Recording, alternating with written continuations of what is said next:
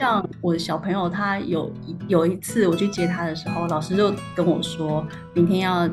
戴戴帮他戴帽子，因为他的帽子不见了，所以他那一天没有办法出去玩。欢迎收听联合报直播的节目《远方》，和大家聊聊国际间发生的各种大小事。我是雷光涵。呃，远方曾经邀请旅居美国的台湾妈妈来谈美国和台湾教育的差异，还有美国的孩子怎么选择大学。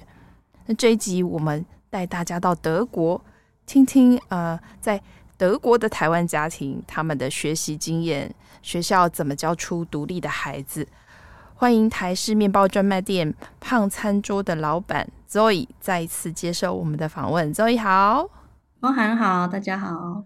啊，所以他大概是呃十十年前、十一年前左右，因为先生工作外派的关系，就带着他还是小 baby 的老大呃女儿到移民到德国。那后来在那边又生了老二，所以他两个孩子等于都是在德国长大的嘛。那跟随小孩的成长，所以也很认真的观察了德国的教育观念。那我们就先讲一讲，其实我们之前在谈美国教育的时候，比较没有谈到部分，就是学前教育好不好？我是听你说，其实德国的幼稚园、幼儿园是呃公立的比较多嘛，私立的比较少。你小孩是上公立幼稚园吗？他们对对对，他们是上公立的，嗯，对，嗯、也也算是基财团法人，但他们就是对，算是公立的。嗯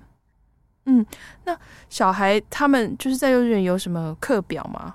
就是比如说要几点到几点要做什么啊什么的？他们有呃一个大范围的课表，但是这个就是譬如说早上十点，嗯、呃呃送进去九点开始算时间的话，九点到十点这中间是吃早餐，然后中午可能十一点到下午一点，嗯、这中间是吃午餐，然后呃。嗯呃，家长去接的时间就是这样，但是中间有没有一呃什么一个小时要要做美术啊这种这种，他们没有，呃，就是他们只有大范围的一个安排，他没有很详细的。课表要做什么？因为他们有四个班，然后每一班他们就是用不同的主题。譬如说，有一班他可能这这一班他就是全部都是实验性的东西、玩的东西，然后另外一班是美术的东西比较多。所以他们早上就会有一个早会，就是小朋友围着老师，大家一起有一个早会。然后老师会礼拜一的话，老师会问说啊，你们周末就过得怎么样？互相交换一些生活的的心得，然后。老师接着就会开始带他们跟跟他们讲说，那今天哪一个，嗯、呃，譬如说实验的那个呃班的教室，它里面可能有什么活动，所以小朋友他就可以自己去任意的，嗯、你想要去哪一个班都可以，在除了吃饭时间、午睡时间之外的时间，小朋友都是混在一起的。他们想要去哪里，只要跟老师讲一下就可以。然后每个班都会有老师，就是老师会带会设计活动。然后，如果是在里面学习的，嗯、就是在教室里面学习的话，就是老师也会看着。嗯，你刚才提到，比如说吃早餐啊、午餐这些，那他们的供餐形式是怎么样？呃，像我我们的这个幼幼稚园的部分的话，呃，他原则上早上七点就可以把小朋友送进去，然后到十点这个时间都是早餐的时间，嗯、然后他们是算是一个 buffet 的形式。所以小朋友就是跟老师讲说，嗯、啊，我今天要去，我现在要去吃早餐，他们就会拿到一个挂的牌子挂在身上，他就是早餐的小孩，嗯、然后就去他们的、嗯呃、餐厅，就小小的一个教室，然后就算是他们的餐厅，嗯、然后他们就是自己拿。那学校的那个那些点呃早餐都会是切成小朋友他们可以直接入口的的大小。然后他们会，嗯、我觉得很特别的是，他们都用瓷器，就是一般我们正、哦、正常自己一般生活在用的那些，呃，碗盘杯子，嗯，给小朋友用，他们没有用塑胶的或是不锈钢的。然后我有问老师，老师说，其实他们有观察，就是小朋友都会很很小心的，因为老师都会交代，所以小朋友会很小心的拿那些碗盘。如果他们没有小心，那老师就会。就会叮咛他们，因为就是像我们如果都会发生一些打打破的这种意外，其实都是自己，如果我们大人自己 很容易不小心的这样，那就反而是大人，嗯、对，因为大人就是 都已经很习惯了，嗯、我就觉得哎，这、欸、好像有道理耶，是，所以我在家里是这样给小朋友，然后我就发现真的都是我跟我先生 打破碗 盘，就是我们替嗯、呃、小朋友。太过度担心，觉得啊，他可能小肌肉比较不灵活啊，他有可能很不小心会打破碗。其实你真的呃，在他发展到一个程度，应该上幼稚园是两三岁嘛，然后提供他跟成人一样的这种瓷器，他还是可以。他还是会自己注意自己，要控制自己，不要打破什么。反而是 大人可能觉得自己都没问题。嗯，我觉得这样很好，就从小培养小孩，呃，要注意，呃，而且而且他就知道说，我就是跟大人一样。我觉得蛮还蛮有那种被被当成大人看待的感觉。就是他就是一个独立的个体。对我觉得从这个小小的细节，我我感受到的是他们会。把小孩当做是一个独立的个体，然后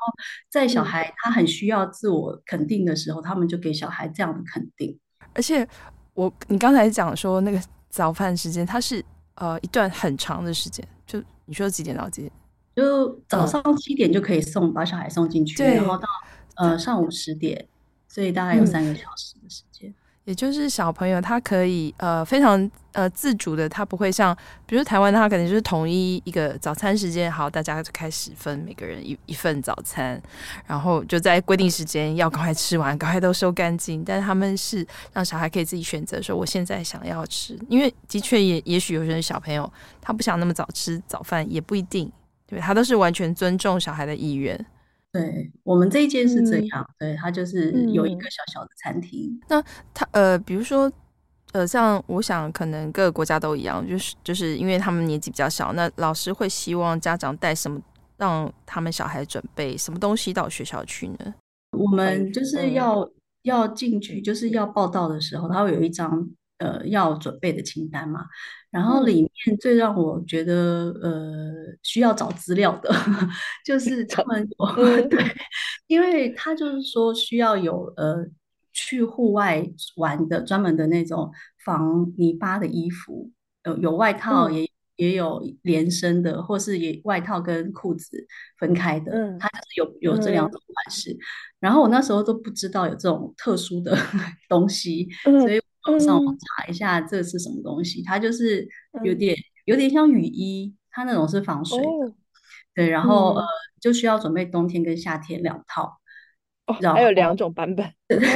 因为冬天也需要出去玩啊，冬天里面的那个防水的衣服里面是有毛的，然后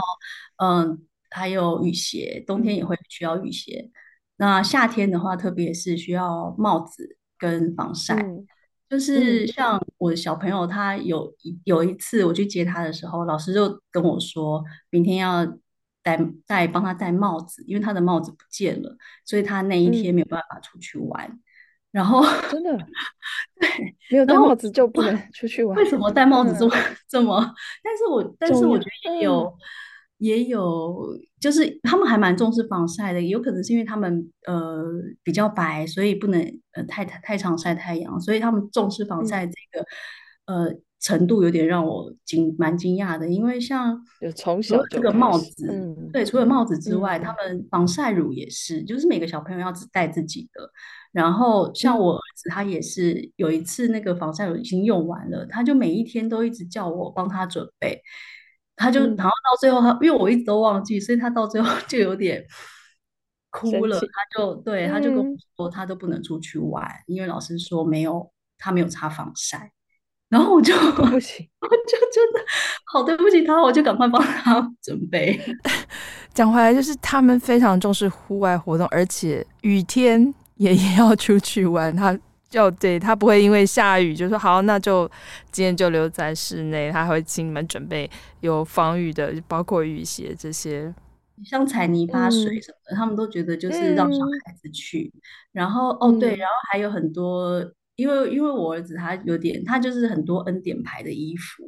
然后我就、嗯、那我们也是要准备一些他替换的衣服去学校。那有一次我就跟老师聊，就是我就说哦，他我觉得他很幸运，就是他可以有很多接手很多恩典牌的。那老师就跟我说、嗯、这样很好，因为他们在幼稚园就是衣服都一定会特别脏，所以嗯。这些衣服就够了，嗯、然后就让小朋友反正把衣服穿得更脏也没关系。那我就想说，哇，嗯、哦，好啊，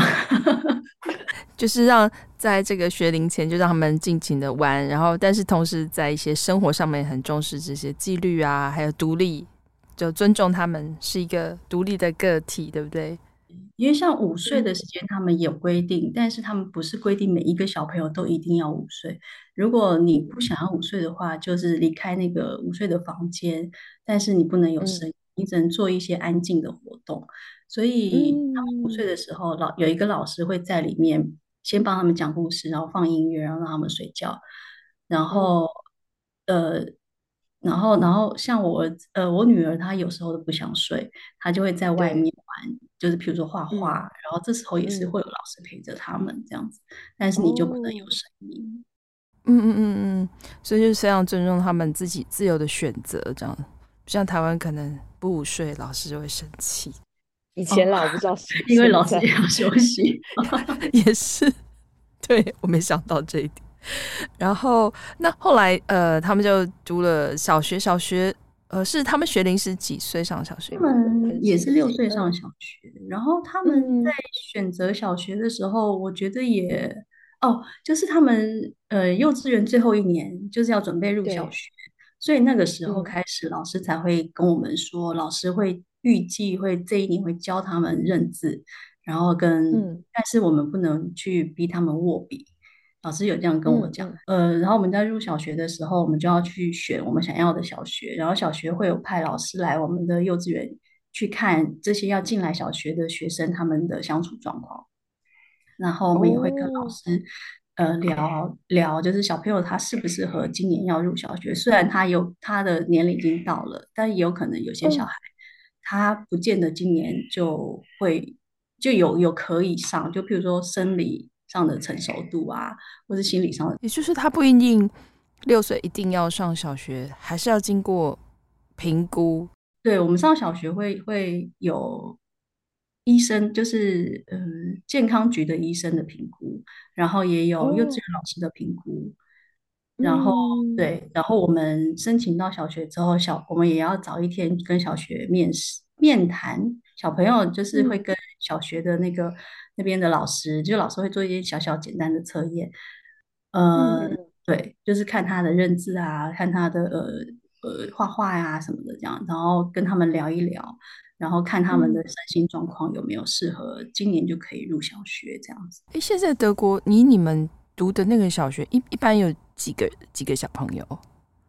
呃，大概二十六个左上下。二十六个。那所以在德国也会小学有所谓的明星学校嘛，即使是公立学校，在台湾比如说就会有，就是说哎，大家这间小学哦多呃它的什么特色的教育啊，那家长就会想要迁户籍到那边，希望小孩也可以读那样子的公立小学。那在德国也有吗？他们也有。然后其实就以我们家的例子来讲好了，就离我们家呃近距离大概走路十分钟到的一个小学。它已经算是不错的小学了，嗯、然后在更远，就是过一条桥，可能走路十五分钟的，它是另外一个小学。然后那一间小学就是我们全全镇吗？全全我们这里的区域算是最好的小学，嗯、所以其实还蛮多家长会想要送到那边。嗯、但是我说的所谓多，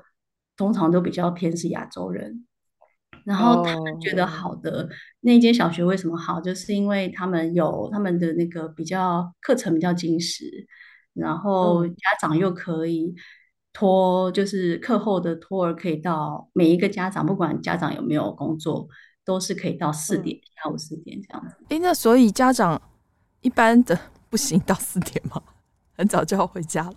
对，因为就是他们下午托儿的人力也是有限，所以变成说，通常我们的学校会是说，你双亲家庭才会有优先的托儿权，他才会被优先选择进去。但是那间学校，它就是你只要进去的学生的家长都可以拖到四点，都可以拖到四点，帮助太大了，不像台湾是台北市是直接拖到晚上七点。那我也好奇，那比如说小学有有作业吗？比如说。比如说，可能在美国，可能说啊没有作业啊，或者说他们作业是很久才一次。那德国小学要写作业吗？小学也要，他们也是每天都有作业，老师也会发那个嗯，像是作业的单子，每每一周每一周有什么作业的单子，但是老师有特别交代，就是小朋友的作业必须要在二十分钟内就把它可以、就可以把它写完的量，因为他们说超过二十分钟，这个小朋友他的集注意力就会不集中了，所以他们控制的这个 课作业都超级少，就是我就看到我怎么一下就把它写完了，嗯、然后其实就很简单，嗯、对啊。嗯包括低年，就是中高年级也是吗？就包括中高年级也是，嗯，就可能顶多延长个，顶多至少半小时内就一定要把它做完。然后这、嗯、这个作业就有包括是德语跟数学这两个是最基本的，嗯、也是每天都有。嗯、对，嗯，这样子。那他们德国小孩会有课后补习吗？课后补习，呃，可能是比较高年级一点。对，嗯、也是有，但是其实我知道的比较比较少，但是也是有。嗯、那老师会，比如大家都在谈说，讲到学的说，老那老师会处罚学生吗？比如台湾现在已经是不能体罚嘛，只能罚站或者是 什么抄写之类的。嗯，我儿子跟我女儿他们的这个学校的老师，他们的对也是有一些规范，就是教室里面的规范，嗯、然后那。譬如说，他们的座位是每一是一个嗯 group 这样子坐的，就是好几个小朋友围在一个桌子，嗯、然后所以他们就会有，譬如说这个桌子，它今天是蓝卡、蓝卡、黄卡、红卡，嗯、所以嗯，那你怎么拿到红卡？就是如果老师警告给你很多三三次黄卡警告卡，嗯，过了之后，哎、嗯，你都没有改善，那就是红红卡。嗯然后他们足球嘛，对，红卡足球，红卡就要请家长去。哦，红卡叫家长。哦，对啊，然后他们，嗯，但他们最重要的就是教室里的那个，如果你影响到教室的其他其他同学，嗯，对的，就是你很吵啊，然后你可能很顽皮，这样老师就会。给他这个卡片警告他，但是如果你都是很好的小朋友，老师也会奖励，就是他们好像会多几点还是什么的，嗯、然后老师也会奖励，就是说你可以去那个呃宝藏盒里面选玩具，这样。嗯，对。其实基本上他们都是口头的警告比较多，然后就最多就是叫小学的话就最多是请家长来谈一谈，对，最多就请家长来。但是因为嗯，小学就是每半年，幼稚园也是，就是每半年我们老师都会安排一对一的那个那个对谈，嗯，对面谈。嗯对，然后像我儿子刚开始进去幼小学的时候，就是他不太能适应，嗯、因为他、嗯、呃跟他比较要好的同学没有跟他在同一个班，所以他其实有点不适应。嗯、然后呃他的课业就比较跟不上。那老师第一次面谈的时候就有谈到一些问题，那所以老师就问说是有我们一起有没有办法帮他改善？那老师提议就是跟他。同呃同一个幼稚园进来，虽然不是好朋友，但是可以把他们放在一起，就是座位坐在一起，也许会有改善，他比较安心。嗯，对对对。然后然后 我们就再来慢慢看他呃课业上会不会有呃比较进步。然后我在家、嗯、家里也是，就是跟我儿子不断的呃心理心理辅导吧。然后、嗯、那但是第二学期他很明显就是有改善。然后这时候第二学期的面谈，嗯、老师约我的时候，老师还有特别跟我说，我可以带我儿子一起跟他一起面谈。嗯、然后我就想，哎、嗯，老师为什么特别这样子？因为我女儿也没有这样的过程。那后来老师他谈，他其实那时候他跟我讲话的时候，他全部脸都是面对着我儿子在讲的。他在讲说，嗯、呃，我儿子他进步了很多，哪方面进步，然后跟怎么样进步。哦他讲的很详细，然后就说你真的做的很棒，这样子。他是他是讲给我听，嗯、但他也是讲给我儿子听，所以我觉得他们对就是蛮鼓励小朋友这样子慢慢进步，然后他们也是有耐心的。因为讲到这个学校教育，呃，台湾的台湾一般公立的学校大概都是一个开一个家长会，就是就是一群家长你要去就去，然后就是老师在上面。他说：“哦，大家有什么问题？其实，其实大部分家长也都不太好在这种场合 说自己的小孩，呃，有什么想表达他问题，或是老师他没有办法一对一。然后你刚才讲到作业啊，这个是些事情，你跟我说在在德国小学重读是是不会，就是算是普遍的事情。对，从小学开始就有重读的。嗯就还蛮普遍的。光我那时候，我女儿她的班，她就二年级的时候，她就有三个同学是从是原本二年级的，就等她的学长学姐，但是没有升到三年级去，然后留到他们班。嗯、然后我儿子他们班好像也有两个，对，这是一个很普遍的过程。你只要不会，那当然就是重重新再复习一遍。这对他们来讲就是，嗯、对啊，对，我觉得他们不会觉得，嗯，重视的是学习的过程，你会不会？就是我还我我觉得这个我自己本身体验还蛮多的，因为像我在这边考证考那个证照也是有很深的体会。对，就是重点是你有没有真的学校学到东西，而不是哦，你你明明已经大家都去三年级了，然后结果你还留在二年级，很丢脸或什么，并。这个这不是重点，就是一件很普普遍的事情，就表示你可能还需要再学学一遍。呃，讲到学校这些怎么讲形式，包括有放什么特别的假吗？除了国定假日要放假吧，然后还有什么特别的？台台湾就是台风假嘛，对，德国有台风假。德国这边就是下雪啊，雪积的很厚，对，然后或是、嗯、对，嗯。或者是很热，就是前几天热浪的时候，他们突然中午就说，就发讯息给大给家长 说，今天下午放假。然后 等一下，那有上班家长是崩溃，就是有上班的家长，因为基本上都已经有课后托儿了，所以可能就还好。Oh. 然后是没有上班、oh. 没有托儿的家长，他们就需要小朋友平时就把小朋友接回来。对啊，嗯，那。那在小学有办什么样比较特别的活动吗？刚才你你有说，呃，幼稚园他有教小朋友一些交通安全啊，就实际到怎么过马路啊这些。那到了小学呢？在四年级的时候，他们会有一个考脚踏车驾照的这个 这个东西。对，就是你需要，因为上五年级之后，大部分的人都可以都会。可能有时候会离家里比较远的学校，所以都需要脚踏车。嗯、对，然后、哦、呃，对，所以这个是一个非常重要的事情。所以在一那个学年的一开始，在那个做家长座谈会的时候，警察就会先来跟我们一起讲说他们会怎么执行，然后什么时间点会做什么事情。嗯、然后呃，到了那个时间点的时候，因为我有去帮忙，所以我也是。站在某一个路口的家长，其中一个，然后，嗯、然后警察就警察很严肃，因为在这之前，我们就要他们就要先检查小朋友的脚踏车有没有各个方面的松松掉啊，哪边关键没的配备没有没有做好。然后那时候他们要出发的时候，就我就看到警察就是在检查小朋友的脚踏车的那个龙头，结果有一个小朋友他的龙头没有锁，没有锁紧。可是他爸爸那一天也是在那个，也是也是帮忙的家长去帮忙志工，嗯，对。然后警察就直接就直接跟爸爸讲说：“哎，你这个没有锁紧。”然后爸爸就说：“哦，我们昨天晚上试试看是有锁紧的啦，没关系，就是反正他先去考。”然后警察就是超级严肃、超级大声，就跟他爸爸讲说：“这是你小朋友的安全，我们不能这么轻率。”然后那爸爸就有点尴尬哎，然后我就觉得。对，然后现场警察就是直接拿，就是请那个呃，就是学校的工工友直接拿那个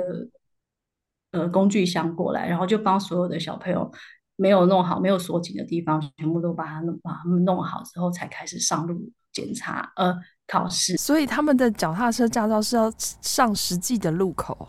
对对对，就是我们是在实际的路口。是路口哎、欸，不是不是在一个环，不是在一个封闭的地方这样，然后你可不你会不会刹车转弯？不是，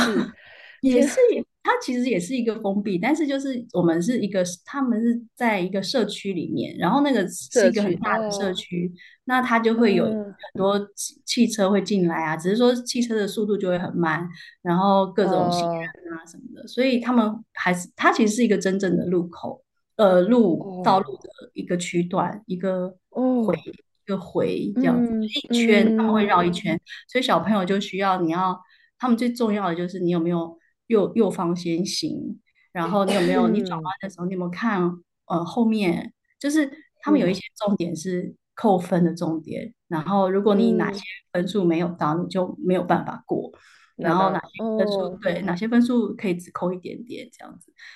哦、对，然后事后我们就是全部小朋友都都跑完之后，我们就是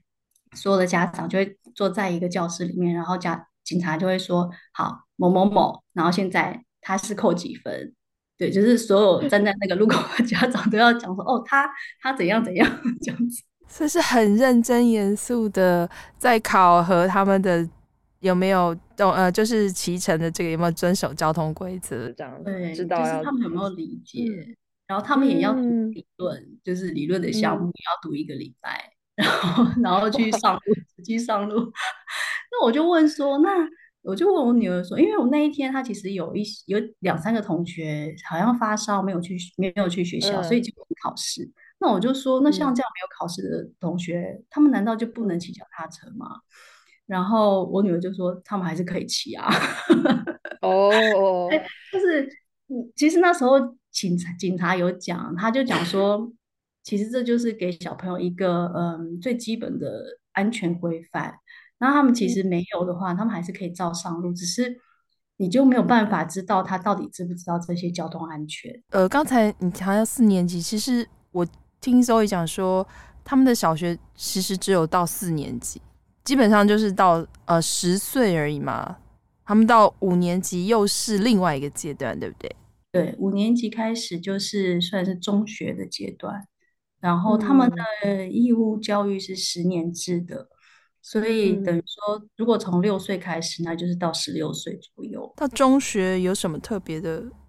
呃。分别吗？中学就是他们有分三种，呃，以我们这个邦来讲的话，它有分三种中学，嗯、就是文理中学跟综合中学，还有实科中学。实科就是实用专科中学，嗯、像这样子的，嗯、对的说法。它这三种学校是自己选择吗？还是就它的差别是什么？它呃，我们一样，就是在选择学校的时候，老师的老师会给我们建议。然后老师他们会，其实这三种他们都是以成绩来区分，就是主要老师们用成绩来区分，说这个小朋友他适合上的是哪一些学校。那他们的成绩不是只有智育的成绩，他们就是德智体群美全部全部的综合。然后所以老师会在。而且他们是从三年级跟四年级才开始计算这个分数，就是三年级跟四年级的总和。嗯、老师会去观察这个小朋友他的可能个性啊什么的，嗯、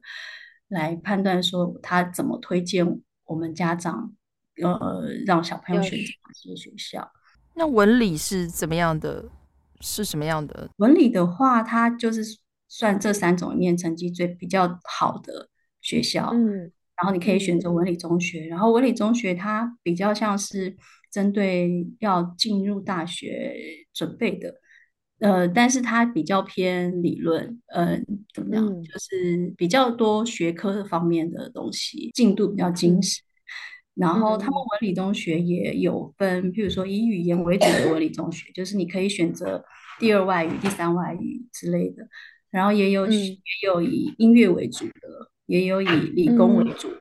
就是有各种不同方向的文理中学，所以呃，你才会说，可能到了五年级之后，他的学校会离家里比较远一点，那就可能是跟他们的呃中学是读什么样类型的学校有关，就比较不是像我们是在一个学区里面，然后你是在什么学区就读什么中学。那综合跟实科中学呢？综合中学跟实科中学，他们就是呃。一样基础的学学科都有，然后综合的话，它就比较、嗯、呃一半一半，嗯、对。然后他们最后就是，因为他们最后呃，如果像史科中学的话，你毕业了，然后你要转到你想要准备大学的的，因为毕业他们大概就是十六岁左右嘛，等于算是一个高中文凭这样子。那如果像实科中学，那你如果毕业，你没有想要准备大学，那你就准备，你就可以去看看要不要做呃在职培训之类的。嗯，那那你就会有一个中学文凭。嗯、但是综合中学的话，它就是它就相对容易，因为它的成绩就是在中间的这些小朋友，然后所以你可以你选择，如果你要选择。呃，去准备大学考试的这个部分的话，那会比对实科中学的这些同学还容易可以申请进去，因为他会看你的总成绩。他是用总成绩来算，他不是给你一个考试，然后你就转过去。哎、嗯，所以其实德国的小孩他们在非常这样听起来，他们是在非常早的时候就已经被分流了，对，基本上就是从呃小五就是一个第一次的选择了嘛。那当然可能是用成呃成绩为主来判断你适合以后要走什么，你可能也许啦，就是在校。成绩没有这么好的，他就会认为，哎，你可能可以高中毕业就可以走，就可以开始进入职场啊，你就不用再继续升学，一直念到大学研究所，比较是这种感觉，比较是这种感觉，对，就是像，嗯，嗯，我有看他们的统计，就是他们如果要，呃，就是从普通高中学历，然后他们有获得入大学资格的同学是，呃，二十。呃，现在去年的去年的统计数字是三十四点三趴，嗯嗯，然后但是如果只有中学毕业的，就是他他们之后有可能是要去在职培训的这些同学的话，对，有到四十三点五趴，哦，所以就比例相对高蛮多的，也就是呃，最后会有意愿想要上大学的，就或者说取得可以上大学资格的，大概就是三成多。对不对？台湾可能就百分之九十八、九十九这种感觉。嗯，对啊，对啊。因为那时候我有跟跟别的同学的家长有聊到，然后我就说、嗯、啊，我们不知道之后要选择文理中学啊，还是综合中学啊，还是史科中学、啊嗯、然后，但是很，我身边很多亚洲的。嗯，家庭他们都会第一优先是选择文理中学，嗯、但是我跟、哦、我就跟另外一个德国家庭在聊，然后他的爸爸刚好就是嗯呃这个文理中学的以前他以前是这个文理中学的那个老师，那他就跟我说，他觉得文理中学上进去的同学，呃，最终一定要准去准备那个毕业，就是大学入学的资格。对，也就是一定要拿到。如果你没有拿到的话，那你前面的那些那几年，其实有点算是做白工吧。因为等于说，你没有专业，你也只会念书，然后没有一些、嗯、对实际上什么工作经验啊什么的。对啊，嗯、所以他觉得，如果真的你要念书的话，嗯、那你就 就好好念，就是不要最后功亏一篑，也没有办法。再继续升学，然后又不像综合或者史科中学的呃同学，他们可以诶，对诶，他们他们这些像综合史科中学去这个职业培训是会呃是企业请呃聘雇他们的吗？是什么样的形式？对他们等于说这个方面，他就是一样也要投履历去去一个公司，然后就是这公司他有做职业培训的公司，嗯、那嗯呃他这两。呃，通常大概就是三年左右，一直到十八岁吧。然后这三年左右，嗯、他们也算是一个嗯，有呃叫做也叫做义务性吗？对，就是他也是有有一个保障的，就是在二十一岁之前，你如果有申请到职业培训的话，那他也是保障你，就是可以一定要完成这样的培训过程。然后，但是他们就要自己去找。那个公司它是有做这样职业培训，然后同时也是你有兴趣的，那一样就是要面试啊，要要呃，就是面试的过程，然后投履历的过程这样子。怎么样会知道他自己的兴趣在哪里呢？像譬如说文理中学的部分好了，嗯、他们呃在不知道七年级还是八年级还是九年级这这其中一年，他们会有两个星期的呃，真的去一个企业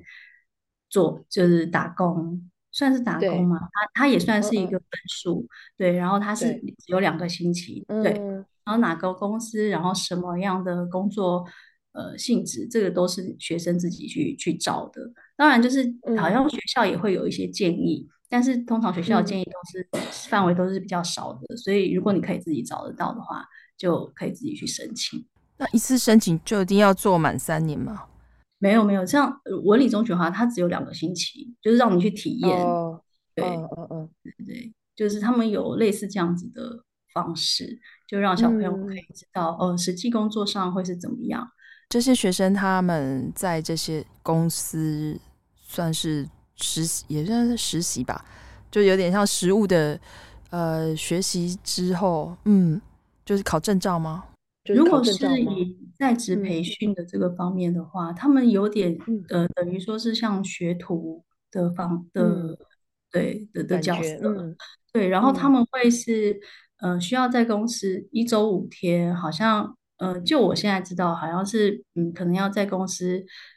上班两天，呃，然后在实习的部分就是三天这样子，嗯、就是有一个、嗯、对有一个理论的基础，然后。对对，有一个，哦、然后也有一个实际的做做的训练，这样，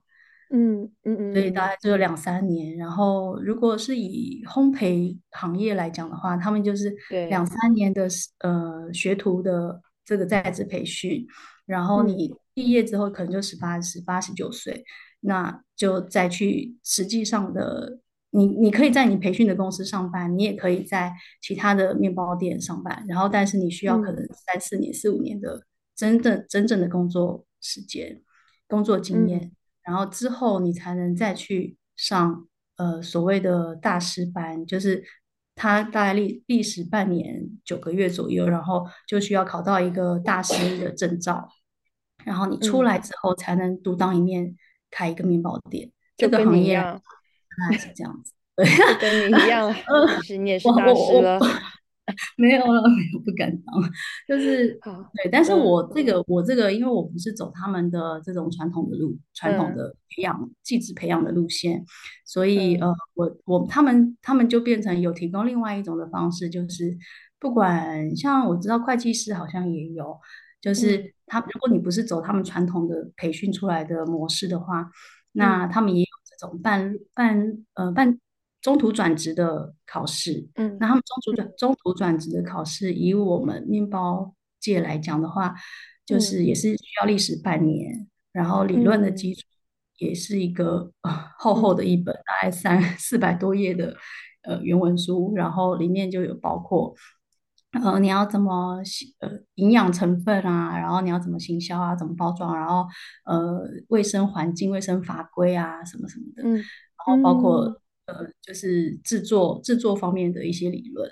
嗯、这些都有。然后再加上还有你的实作的部分，然后历时半年，嗯、半年之后再去考试。然后如果考试通过的话，嗯、那就是一样，你可以可以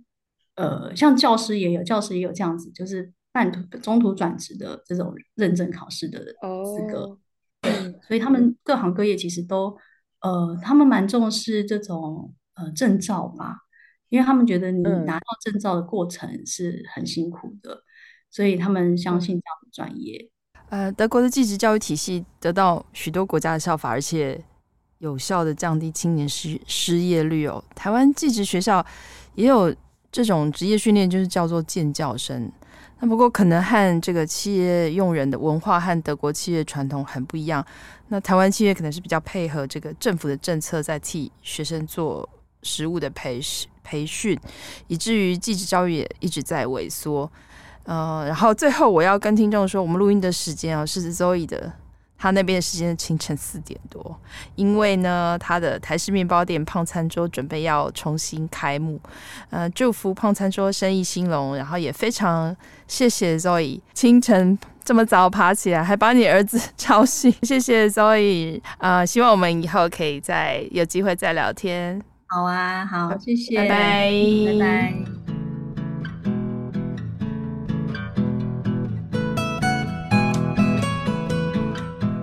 感谢大家收听《远方》。如果想看更多深度的报道，请上网搜寻《联合报数位版》。我们下周《远方》再见。